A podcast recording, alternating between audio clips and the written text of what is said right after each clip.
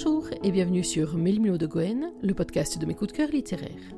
Dans chaque émission, je vous propose de faire le point sur mes dernières lectures sur les auteurs que j'aime, sur les thèmes qui me tiennent à cœur, et aussi parfois sur ma propre actualité littéraire, bref, sur tout ce qui compose ma passion pour la lecture et pour l'écriture.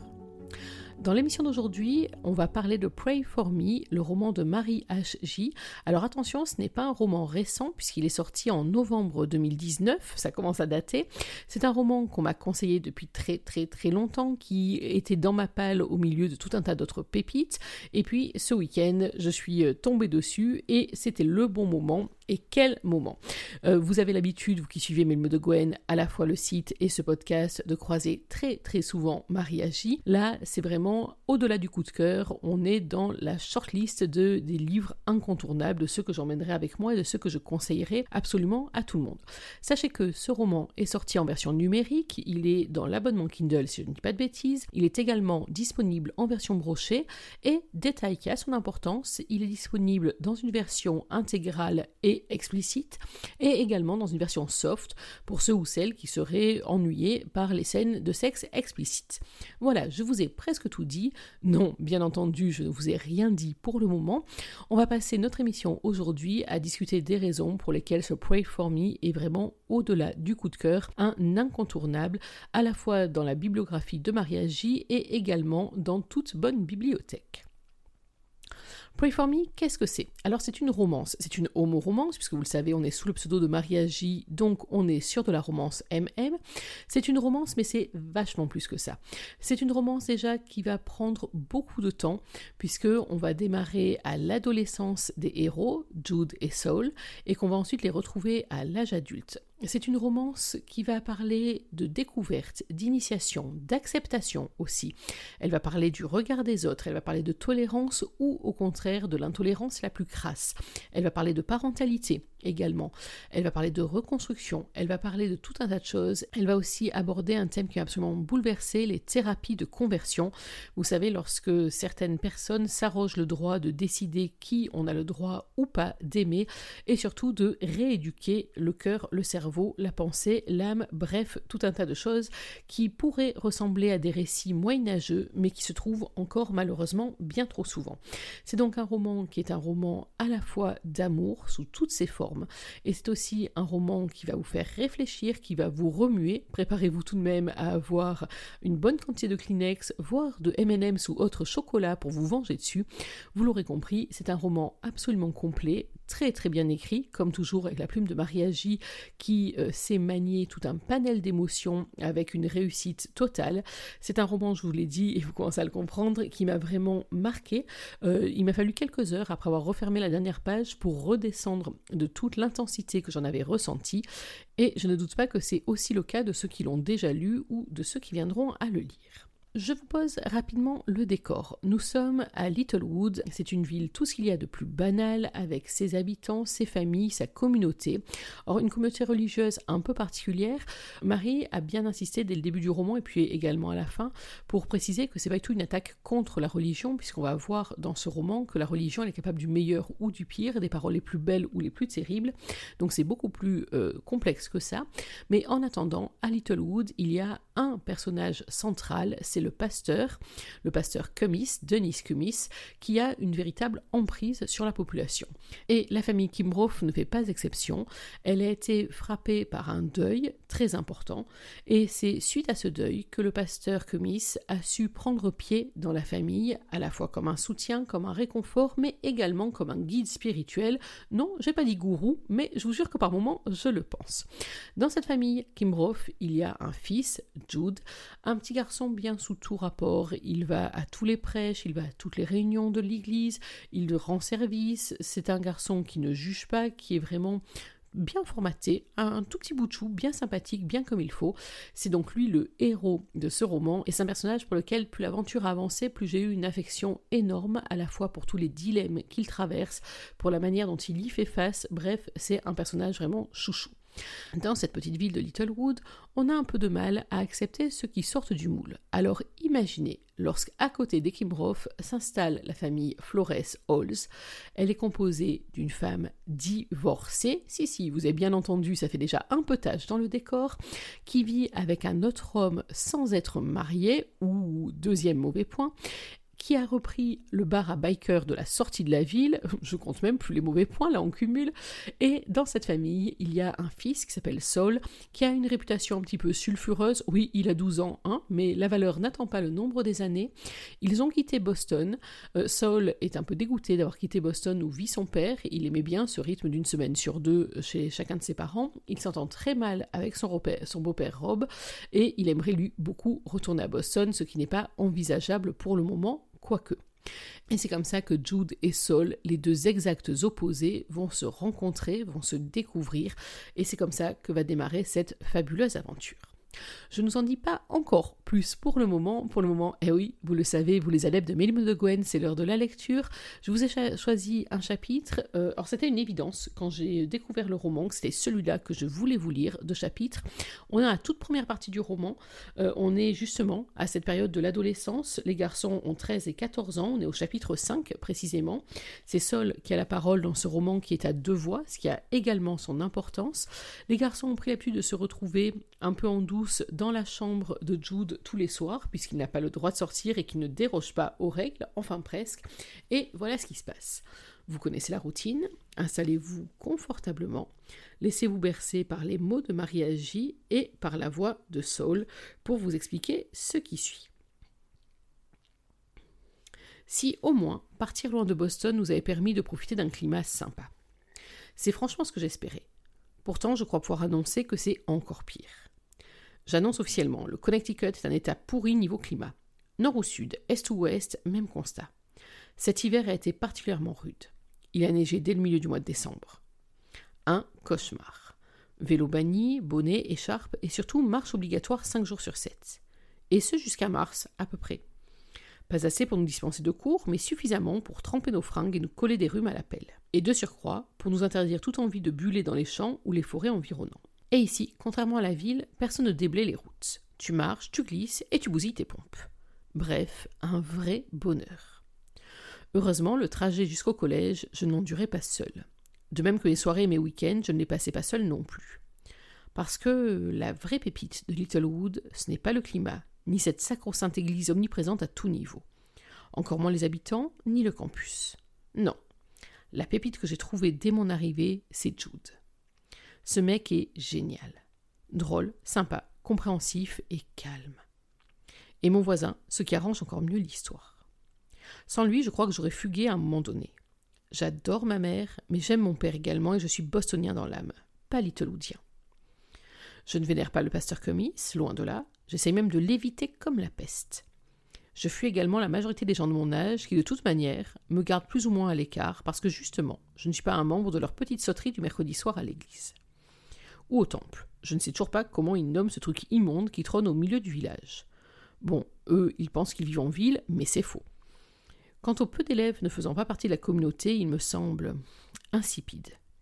Ils passent leur temps à presque s'excuser de ne pas connaître de prière. Ce n'est pas vraiment plus réjouissant. Je n'aime pas non plus que le bar de ma mère se trouve à l'extérieur de la ville, parce que tous les soirs, je mange seul, je me couche dans une maison vide, et je parle au mur lorsque le vent fait claquer les stores contre les vitres sans parler des arbres de la forêt qui nous entourent presque. Ils bougent, c'est lugubre et flippant. Oui, ok, je ne suis pas un exemple de bravoure, mais après tout, personne ne le sait. Sauf Jude, parce que je discute avec lui par SMS pour passer le temps. Enfin, depuis Noël seulement, parce qu'avant il n'avait pas de portable. Je me demande d'ailleurs comment il faisait pour communiquer avec les autres. Des hiboux? Non, Edwige refuserait de voler au-dessus de cette ville. Que Messu foutrait les jetons, c'est certain. Bref, tout ça pour dire que cet hiver n'aurait pas été le même sans Jude. Et maintenant que l'été va bientôt remplacer le printemps, que l'année scolaire se termine et que nous avons ressorti nos vélos depuis quelques mois, je me sens presque chez moi ici. Je connais la forêt comme ma poche, tout comme la chambre de Jude, dans laquelle je passe la plupart de mes soirées. Je passe par sa fenêtre dès qu'il me prévient que la voie est libre. Non, je ne suis pas Spider-Man, nos deux chambres se trouvent face à face au rez-de-chaussée. Lui n'oserait jamais sortir de chez lui après l'heure imposée par ses parents, ne serait-ce que pour traverser le jardin mais à force de se parler par fenêtre interposée ou par SMS laborieux, il ne maîtrise pas trop les abréviations, il a sans doute jugé plus simple de s'éloigner un chouïa du règlement familial. Et jusqu'à présent, pas de flag à déplorer, nous restons hyper discrets. Et ce soir ne fait pas exception. Allongé sur son lit, je lui décris Boston pour la énième fois, ce que je compte faire de mon mois de grandes vacances là-bas avec Kylian qui ne m'a pas oublié et qui m'attend avec impatience, pendant que lui tente vainement de me doubler sur un jeu quelconque de course se jouant sur l'écran. Mais, comme d'hab. Et c'est gagné Je lève les mains au ciel en silence, mimant un cri de victoire. Il jette sa manette devant lui, dépité. Mais comment tu fais? L'âge, jeune brebis, l'âge, m'enorgueillis-je. Je te rappelle que j'ai pris quatorze ans il y a euh, trois jours, arrête ton char. Je prends treize la semaine prochaine. Ça fait toute la différence. Ouais, t'as raison, réplique-t-il en plissant le nez. T'es encore plus crétin que quand t'avais treize ans. Je pouffe en l'observant. Vous savez, quand on est habitué à entendre des jurons à longueur de journée, un changement brutal de niveau de vocabulaire fait un choc. J'ai supporté presque un an, mais je sature. J'ai besoin de ma dose. Pas crétin, con. Il hausse les épaules en bâillant. Si tu veux. Dis-le. Quoi? Il me demande réellement étonné. Que je suis un con. Tu sais, ça me vexera pas. Il semble réellement perdu. Mais pourquoi? Crétin, c'est bien mais non, je m'insurge avant de joindre les mains devant moi, suppliant. Traite-moi de con, s'il te plaît, un bon gros con, ou connard, ou tête de bite. C'est bien aussi, n'importe quoi. Je crois que je vais décéder avec tes mots trop propres. Il plisse ses yeux trop bleus et passe une main dans ses cheveux trop blonds. On dirait un ange. Et moi, je me retiens de rire. Jamais il n'osera m'insulter, il est trop bien pour ça. Il secoue la tête en récupérant sa manette. Qu'est-ce que je disais? T'es vraiment idiot parfois. Allez, j'ai droit à ma revanche?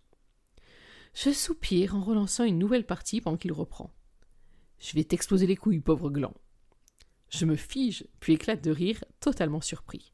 Trop fort, beaucoup trop fort, j'avoue. Il se jette sur le lit pour poser brutalement une main sur mes lèvres. Mon réflexe est tenté de me libérer, mais il se couche sur moi pour me maîtriser.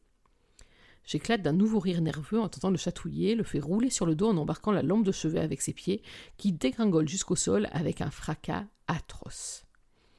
Il ne faut pas deux secondes pour que sa mère cogne à la porte, verrouillée, heureusement. Jude, tout va bien? Il plaque sa main sur ma bouche une nouvelle fois et tente de reprendre son souffle, toujours allongé sur moi. Oui, oui, je. Pardon, je crois que j'ai un peu dérapé, rien de grave. Un court silence, durant lequel nous attendons la réponse, fait monter la pression. Machinalement, la main de mon ami se pose dans le bas de mon dos pour m'imposer l'immobilisme. Je sens son cœur battre contre ma poitrine au même rythme que le mien. Je pourrais me laisser tomber derrière le lit pour me cacher, mais je doute d'être assez discret pour ne pas déclencher un vacarme du tonnerre en le faisant et en aggravant finalement la situation.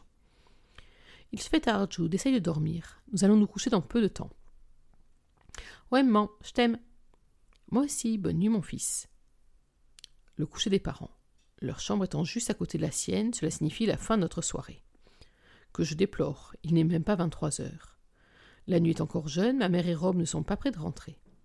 Mais il a ses règles ici, et je me considère déjà chanceux qu'il accepte cette petite entorse aux consignes pour moi. Parce que d'habitude, Jude ne mange jamais. J'apprécie d'autant plus le geste. Il libère ma bouche de sa main. Nous nous détendons lorsque les pas de sa mère s'éloignent sur le plancher du couloir. Il tourne la tête vers moi, soulagé et heureux, affichant son fameux sourire qui va jusqu'aux yeux. Toujours allongé sur lui, je profite du point de vue qu'il m'offre et me perds dans son visage au trait doux, dans ses pupilles claires qui m'apaisent et me font oublier tous les autres débiles du collège, dans ses cheveux que je réalise aimer regarder. Une chaleur s'empare de mon corps pour le faire frissonner. Une sensation nouvelle me parcourt l'esprit. Agréable et douce, comme lui. Une envie subite, ou peut-être pas tant que ça, mais elle n'a jamais été aussi claire. Je pourrais la rejeter et l'oublier, ne plus jamais la laisser s'échapper du fond de mon esprit. Mais le silence qui s'installe entre nous, le calme de la pièce, le sourire là qui étire ses lèvres, la lueur dans ses pupilles, sa main qui se crispe sur mon t-shirt sur mes reins, cette complicité entre nous m'enjoignent à ne pas refouler ce qui me vrille le cerveau brutalement. Je perds les pédales et la compréhension du moment. Soudain, je n'ai l'impression que de vouloir une seule chose, d'une manière tellement puissante que je ne sais pas la combattre et encore moins l'interpréter. Alors, J'obéis à cette force qui semble avoir pris le contrôle total de moi et qui me paraît si juste et normale. Je baisse la tête et pose mes lèvres sur les siennes. J'en apprécie la douceur et la chaleur, à peine une seconde. Puis je réalise la portée de mon geste. Je capte l'incompréhension, la peur et le rejet qui brûlent cette fois dans ses yeux. Je me redresse vivement et saute sur son plancher, perdu et confus. Ma tête tourne sous les idées multiples qui viennent marteler mon crâne dans tous les sens à m'en faire perdre l'équilibre. Sous son regard hébété, je ramasse mon portable, enfile rapidement mes chaussures et passe la fenêtre, sans un mot ni un regard. Je ne réalise même pas que je traverse la pelouse qui sépare nos deux chambres, ni que j'enjambe ma fenêtre, traverse la pièce et me jette sous la douche. Avec l'envie de disparaître, les questions se multipliant sans cesse dans mon cerveau. Pourquoi je fais un truc pareil? Qu'est-ce qu'il va penser? Ai-je perdu un ami? Bordel, pourquoi une toute petite partie de moi s'en réjouit et danse la rumba quelque part sous ma poitrine? Pourquoi ai-je du mal à reprendre mon souffle? Pourquoi avoir embrassé un mec? J'arrête la douche et rejoins ma chambre. De l'autre côté du petit bras d'herbe qui sépare nos deux maisons, la lumière est éteinte et la fenêtre fermée. Rideau tiré. Peut-être un peu déçu, je m'allonge à l'envers sur le lit pour pouvoir observer l'endroit d'où je viens, en tentant d'imaginer ce qu'il pense. S'il est toujours mon pote, s'il n'est pas trop choqué ou apeuré. Je ne consulte même pas mon téléphone et je n'essaye pas plus de lui envoyer un message, parce que je ne saurais même pas quoi dire. Il faut d'abord que je comprenne. Parce que hum, tout n'est pas noir au fond de moi. Au milieu de tous ces sentiments complexes qui viennent de naître, un autre reste présent, et celui-là je le connais. La joie. Non, je confonds, forcément. Bordel, qu'est-ce qu'il m'a pris? Et voilà, c'est sur cette interrogation que nous allons laisser euh, Jude et Sol. Donc, vous avez vu, j'ai choisi cette scène. Alors, je vous ai dit d'une part, hein, elle m'est vraiment apparue comme évidente au moment où je lisais pour la première fois euh, Pray for Me. C'est vraiment la scène que je voulais partager avec vous. Je trouvais qu'il y avait énormément de Marie dans cette scène. À la fois, on a cette façon super d'entrer dans les personnages, d'entrer dans la tête de Sol et dans son franc-parler. En même temps, je trouvais que c'est une très jolie description de la relation entre ces adolescents. Euh, puis, il y a bien sûr la douceur, l'évidence, euh, la délicatesse de cette première scène, de cette première presque révélation, de ce moment où les choses s'échappent et où les garçons ne savent pas vraiment ce qui est en train de leur arriver. Bref, c'est vraiment une scène que j'ai trouvée particulièrement réussie et qui illustre très bien l'une des grandes parties du roman. Effectivement, les raisons pour lesquelles j'aimais ce roman, on va en parler maintenant. D'abord, j'ai adoré son découpage. On a d'abord une partie presque new adulte, une partie vraiment très adolescente qui euh, traverse cette année passée à Littlewood par Sol et qui va ensuite se prolonger jusqu'à l'adolescence des garçons qui vont être séparés pour des questions que vous allez découvrir dans le roman, mais qui vont rester en contact avec un, un contact un petit peu euh, malaisant presque. Euh, il y a à la fois cette amitié forte, mais en même temps fragilisée par ce baiser. Il y a en même temps toute une série de non-dits. On ne sait pas exactement ce que chacun ressent par rapport à ce qui s'est passé. Il y a aussi un des personnages qui avance, qui va énormément progresser dans sa vie familiale, dans sa vie sentimentale, dans son acceptation, dans la découverte de qui il est, tandis que l'autre reste vraiment sur la ligne droite de ce qu'on attendait de lui. Donc ça, c'est vraiment la première partie. Et puis ensuite, la deuxième partie du roman, elle-même, elle se subdivise en trois. Finalement, il y a d'abord les retrouvailles avec un moment que j'ai trouvé moi très très beau, qui est la mise en place de la romance à proprement parler, de l'acceptation. Et alors, c'est un moment qui est comme suspendu dans le temps. C'est un moment qui vraiment très beau, qui est très passionné, un moment de révélation, d'initiation, de découverte de soi et de l'autre. C'est un moment qui est plein de grâce et en même temps, c'est un moment qu'on savoure d'autant plus parce qu'on sait qu'il y a une épée de Damoclès qui est vraiment l'entourage des garçons, notamment l'entourage de Jude. Et il y a aussi, pour Jude, justement, euh, toute cette interrogation, ce dilemme qui le saisit absolument. Il sait qu'il ment à ses parents pour retrouver Saul. Il sait que euh, à la fois le pasteur et ses parents verraient d'un très mauvais œil le penchant sexuel qui est le sien et cette affection en plus avec ce garçon-là. En même temps, il se rend compte qu'il n'est jamais aussi heureux que lorsqu'il est avec Saul, qu'il n'est jamais aussi heureux que sur ce penchant-là de son amour. Donc il y a ce dilemme qui est extrêmement fort, qui le fragilise. En plus, n'oubliez pas ce que j'ai dit au démarrage, Jude c'est vraiment un bon garçon qui veut faire plaisir à tout le monde. Il est le soutien de ses parents, il veut absolument être leur fierté, leur joie, ne jamais leur causer le moindre tort. Et c'est ce qui explique la deuxième partie euh, du, de, la deuxième partie du roman, de la partie âge adulte, jeune adulte. Euh, c'est toute la partie de la tentative euh, de Jude, la tentative forcée et très très encadrée, vous imaginez bien, pour lutter contre qui il est. Oui, c'est là qu'on parle donc de thérapie de conversion. Et alors ce passage-là, il est extrêmement fort. J'avais, comme je pense beaucoup de personnes, entendu parler vaguement de ce qu'on appelait les thérapies de conversion, et je n'ai pas mesuré les différentes phases de ce traitement entre guillemets, puisque c'est ainsi que le présentent ces espèces de fous furieux qui euh, prodiguent ce genre de thérapie. Là, dans le livre, on parle quand même des anges de la résurrection, enfin des anges comme ça. Je ne vous cache pas que moi, ils ne m'approchent pas de trop près parce qu'ils ressemblent plus à des démons qu'à des anges, ça c'est autre chose. Mais euh, on a comme ça ces quatre phases euh, qui sont imposées à ces euh, jeunes gens qui pensent être volontaires pour ce programme, rejet, acceptation, religion et traitement. Ce sont des phases euh, qui euh, n'ont d'une part rien de naturel, bien évidemment, mais qui allient, alors je ne suis même pas arrivée à comprendre dans le roman ce qui était de la perversité pure, du sadisme assumé. Il y a deux personnages, notamment Louis et Marc, dont eux, je pense, qui prennent un pied terrible à torturer ces pauvres adolescents, ou ce qui est vraiment de la conviction de bien faire au nom d'une religion et au nom d'une pseudo-normalité.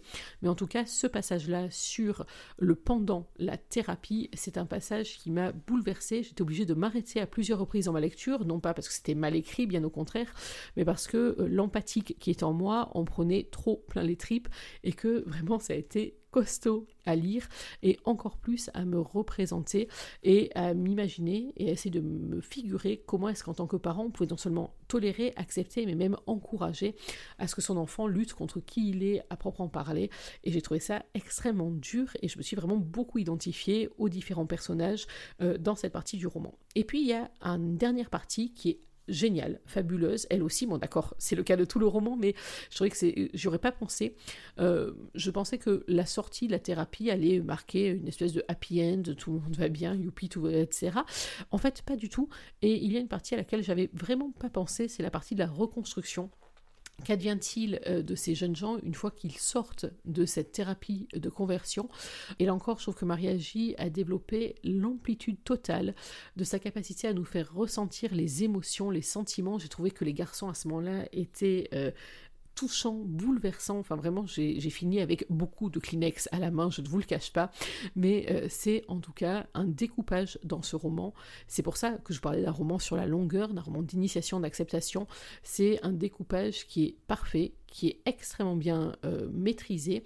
On ne voit pas passer le nombre de pages de ce roman tellement on est comme ça embarqué dans cette espèce de rouleau compresseur de sentiments, des sentiments très beaux, très purs, à la fois des sentiments absolument abjects, et puis donc des euh, épisodes, des passages de vie qui sont tous plus forts les uns que les autres. Les autres raisons pour lesquelles j'ai aimé ce roman, euh, d'une part justement parce qu'il y a ce roman de découverte, d'initiation, d'acceptation.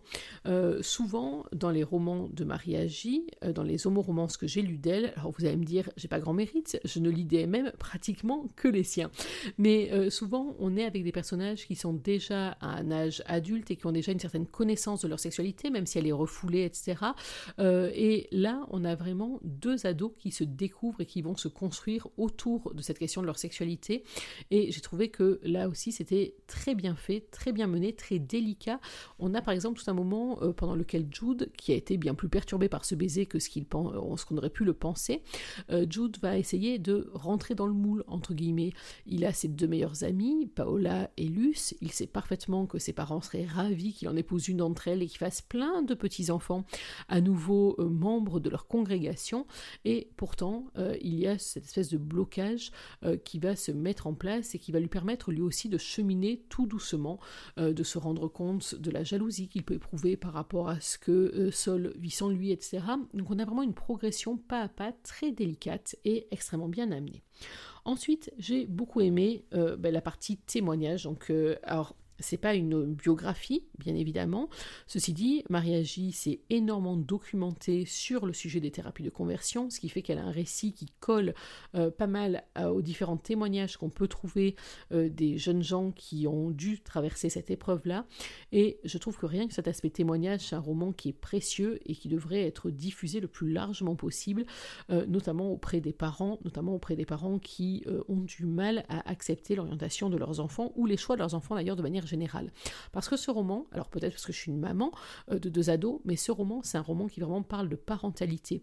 On a deux binômes de parents qui s'opposent, de Jude d'un côté ceux de Sol de l'autre, euh, sont des parents qui sont en apparence dysfonctionnels pour ceux de Sol, mais euh, auprès desquels on a trouvé une véritable empathie, euh, une ouverture d'esprit aussi, et puis un sens de la communication. Ça ne veut pas dire qu'on s'engueule pas, bien au contraire, il y a quelques moments assez tendus entre Sol et chacun de ses parents, mais ça veut dire qu'on est dans un sens de l'écoute, de l'acceptation, qu'il s'agisse des choix scolaires, qu'il s'agisse des choix de vie, qu'il s'agisse de soutenir son enfant au moment où il en a besoin.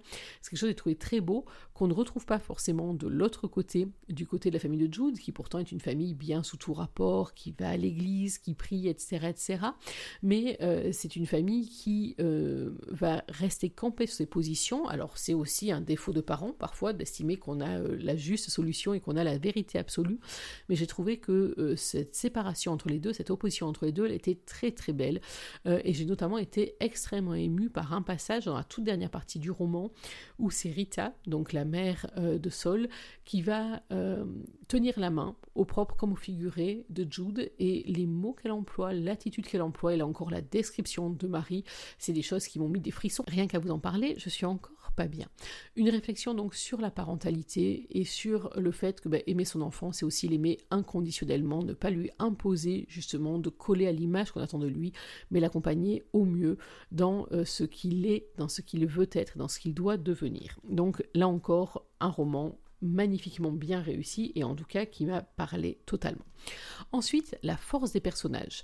Alors les personnages, euh, il y a une galerie de personnages, bien évidemment on va un peu s'arrêter sur Jude et sur Sol, mais pas que. Je vous ai parlé des parents de Sol, donc Rita et Greg, il y a aussi une grand-mère au milieu de tout ça, Amélia, qui elle aussi est religieuse, elle est catholique, elle pour sa part. Alors là encore, c'est pas du tout une question d'opposition de religion, mais euh, j'ai trouvé là encore qu'elle était, qu'elle faisait preuve d'une philosophie de vie, d'une philosophie de l'écoute et du suivi qui est juste fabuleuse et qui là encore m'a beaucoup touchée, euh, a réussi à m'émouvoir. Oui, j'étais très très émue pendant ce roman. Je continue. Et puis donc il y a Jude et Sol. Alors Sol, euh, j'ai beaucoup aimé chez lui sa liberté de ton, sa liberté de penser, le fait que ses parents, tout dysfonctionnels qu'ils soient, sont capables d'être à l'écoute, qu'il s'agisse du choix du parent avec lequel il veut vivre, qu'il s'agisse de ses choix de vie, de carrière, etc. Il a vraiment des parents, je pense que tout le monde pourrait envier. Euh, j'ai beaucoup aimé donc cet aspect euh, sans filtre, le fait qu'il dise ce qu'il pense, et même si ça choque les bien-pensants, etc. Et en même temps, j'ai été encore plus bouleversée au moment où il va euh, montrer, extérioriser toute sa fragilité, toutes ses failles, toute sa sensibilité, que ce soit pendant la disparition de Jude ou même dans la dernière partie du roman, où il y a entre autres un chapitre, ceux ou celles qui ont lu le roman doivent savoir de quoi je parle, où il est complètement au fond du trou, et j'ai trouvé qu'à ce moment-là, il était absolument émouvant, et euh, là encore, c'est une très grande réussite, et quelque chose qui m'a profondément remué. Jude, pour sa part, euh, je vous ai dit au début du roman, c'est vraiment le petit garçon parfait, etc., bien sous tout rapport. J'ai beaucoup aimé son évolution, non pas qu'il devienne un petit garçon mal sous tout rapport, c'est pas du tout la question, mais euh, je trouve que le dilemme en Jude a été travaillé d'une manière subtile, délicate et diablement efficace. Je m'explique il est euh, tiraillé entre sa foi, il reste religieux euh, jusqu'au bout des ongles, jusqu'au fond de son âme. Il a été pétri des textes religieux. Le pasteur Cummings, pour lui, détient une vérité absolue. Et donc, si il dit que les homosexuels iront tout droit en enfer, pourquoi ne pas le penser? Il y a aussi cette emprise très forte de la vision familiale et du fait de ne absolument pas vouloir décevoir ses parents et du fait d'être prêt à s'oublier pour euh, plaire à ses parents, à son pasteur, etc. Après tout, ce serait tellement simple. Et puis, en même temps, il y a cette résistance énorme, terrible, absolue, euh, qui est celle que son cœur lui dicte. Et ce dilemme qui va trouver une explosion pendant la période de la thérapie, euh, c'est logique d'ailleurs, j'ai trouvé que c'était vraiment une des pierres angulaires du roman, et en tout cas c'est un très gros axe de réussite, et un des axes les plus émouvants. Il n'y a rien dans ce personnage de Jude qui soit caricatural, euh, tout est vraiment en subtilité, en délicatesse, et pourtant d'une force terrible. Sa résilience euh, est fabuleuse, elle est extrêmement émouvante. La manière dont cet être est détruit, euh, ou en tout cas extrêmement fragilisé, dont toutes les failles ressortent après la thérapie, elle est rendue aussi à la perfection et le combat qu'il va devoir mener pour lui et pour les autres, c'est juste une pépite. Ce personnage, c'est, je pense, un des personnages qui m'a le plus touché dans mes lectures depuis fort fort longtemps. Autre aspect important de ce roman, c'est la religion. Alors on pourrait penser que c'est un roman anti-religieux, malgré le fait que dès le prologue, Mariagi a pris le soin de préciser que c'est pas une attaque contre telle ou telle religion, mais une logique géographique. Aux États-Unis, la majorité des personnes sont protestantes, donc il y a une certaine logique à développer euh, un axe religieux autour de cette croyance en particulier. Mais surtout, euh, c'est pas une attaque contre la religion en soi, parce qu'on a dans ce roman le meilleur et le pire de la religion. Je m'explique on a l'obscurantisme le plus crasse avec euh, le pasteur Comis, donc, et puis avec ces fameux anges de la résurrection et leur antichambre de l'enfer. On a là le pire aspect de l'obscurantisme, euh, de la condamnation des gens qui vont au temple toutes les semaines, qui se prétendent religieux et qui sont incapables d'accepter ce qui diffère un peu de leur propre point de vue. Et en même temps, on a de la religion dans ce qu'elle a de plus beau et ce qui, à mon sens, devrait être l'essence même de la religion, un soutien quand ça va mal, une croyance, un repère, enfin tout ce, que, tout ce qui peut guider des croyants. Et ça, et je trouve ça super intéressant, c'est aussi représenté par un autre pasteur, le pasteur Davis, qu'on croise dans les premières lignes du roman et puis qu'on va recroiser bien plus loin ensuite à un moment crucial pour Jude. Et euh, il va, de la même manière que Amelia ou même que Rita, la mère et la grand-mère et la mère de Sol vont le faire, ils vont à eux trois donner à Jude une autre vision de la religion, euh, une vision où finalement il n'a pas à rejeter entièrement ce qu'il est, ce qu'il a construit, ce qui fait aussi partie de son essence, mais pour lui montrer que la religion, elle peut aussi être belle, elle peut aussi être tolérante, que toutes les religions portent en elles un message d'amour et d'acceptation, et que, comme pour tout, c'est l'interprétation que les hommes en font, c'est le fait que certains s'arrogent le droit de détenir la vérité absolue, c'est là que les choses coincent et deviennent franchement catastrophiques, lorsqu'en plus elles trouvent un écho auprès d'une population prête à les suivre tels des moutons. Bref, vous l'aurez compris, ce roman, c'est plus qu'un coup de cœur, c'est un essentiel, c'est un roman que je conseille à tout le monde, notamment parce qu'il a cette version soft pour ceux ou celles qui seraient mal à l'aise avec des scènes trop explicites. Euh, Marie Agi, avec qui j'en discutais, me reprécisait bien que c'est juste la partie sexuelle qui est allégée et pas du tout le contenu euh, du roman et ce qui en fait les éléments les plus forts. Donc il n'y a pas de raison de s'en abstenir. Quoi qu'il en soit, c'est un roman qui m'a bouleversé pour la profondeur de son histoire, pour les thèmes abordés, pour l'excellence de ses personnages et puis pour cette plume qui m'embarque à chaque fois des moments de poésie à des moments de bonheur jusqu'au crash sentimental le plus profond. Bref, vous l'aurez compris, chez Melmo de Gwen, c'est plus qu'une validation, c'est carrément une recommandation absolue. Si vous êtes comme moi que vous n'avez pas lu Pray for Me, il n'est jamais trop tard pour retrouver ce roman qui est sorti certes à la fin de l'année 2019 mais qu'on toujours à la fois en brochet, à la fois en numérique, dans la bonne banque Kindle en plus. Vous l'aurez compris, foncez si vous n'avez pas encore lu, mais qu'est-ce que vous faites encore là? Voilà, il est temps pour moi de refermer cette émission. J'espère que vous avez pris autant de plaisir à la suivre que j'en ai pris à la préparer pour vous. Nous, on va se retrouver dans quelques jours pour parler d'une autre lecture, d'un autre coup de cœur, d'une autre thématique, sans doute peut-être même un peu plus légère. En attendant, n'oubliez pas que même en 2022, une journée sans lecture, c'est une journée à laquelle il manque quelque chose. Alors dans l'attente de notre prochaine émission, je vous souhaite de prendre soin de vous, d'être heureux, et surtout, aimer qui vous voulez, mais aimer et lisez. Bye bye